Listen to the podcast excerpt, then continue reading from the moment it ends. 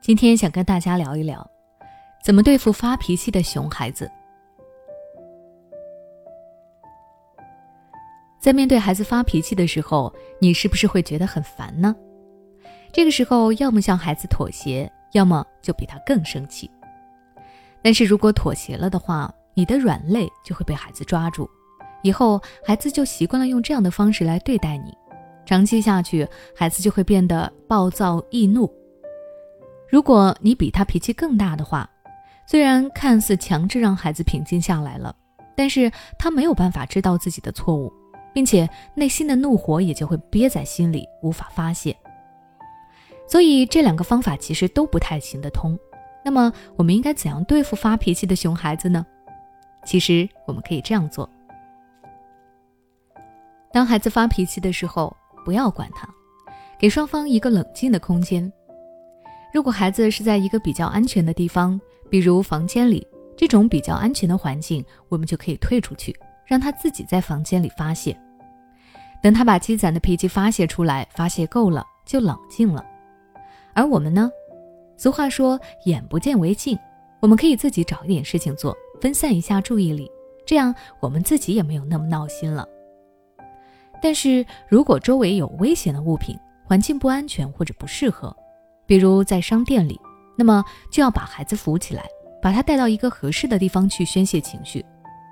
但是记得不要带到人多的地方，试图通过群众来逼他冷静，否则只会适得其反，让他越来越过激。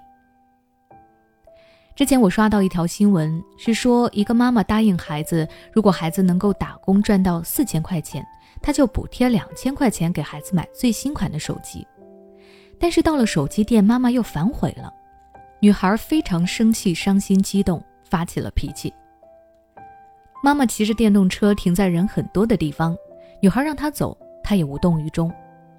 后来女孩激动地动起手来，最后路人拉开了母女俩。就是因为妈妈想要通过路人的目光让女儿停止发脾气，女儿觉得非常的丢人，所以才会导致女儿过激，对妈妈动起手来。但是冷静也有一个安全期限，如果你和孩子斗争久了，就应该比较了解自己的孩子生气的规律。孩子在生气几分钟后，情绪就会慢慢的平静。等到平静之后，你就把孩子抱起来，让他看着你，然后认真的和他交谈。告诉他对错。如果你不知道孩子多久能够平静的话，那就要观察孩子的神情，觉得差不多了，就开始尝试跟孩子交谈。一定不要让他自己发泄完之后就翻篇盖过，这样会让孩子觉得你不在乎他。所以在任由孩子发泄平静以后，要及时的和孩子交流。如果超时限太久，就会加重孩子发脾气的行为。另外，任由孩子发泄也要有个度。有些孩子在发脾气的时候会骂脏话，这个时候你就不能再任由孩子发泄了，要及时的干预，制止孩子骂脏话的行为，对他进行指导和管教。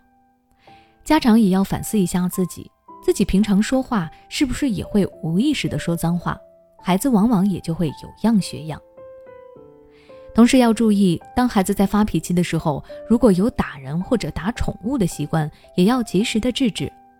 可以让他打沙发或者其他没有生命的物体，但是一定不要让他在生气的时候打有生命的物体，要让他知道尊重生命，不能让他养成了生气就动手打人或者其他生物的习惯。那如果你想了解更多关于处理孩子情绪的教育内容，欢迎关注我的微信公众号“学之道讲堂”，回复关键词“孩子情绪”就可以查看了。对孩子的学习问题，你是否很苦恼？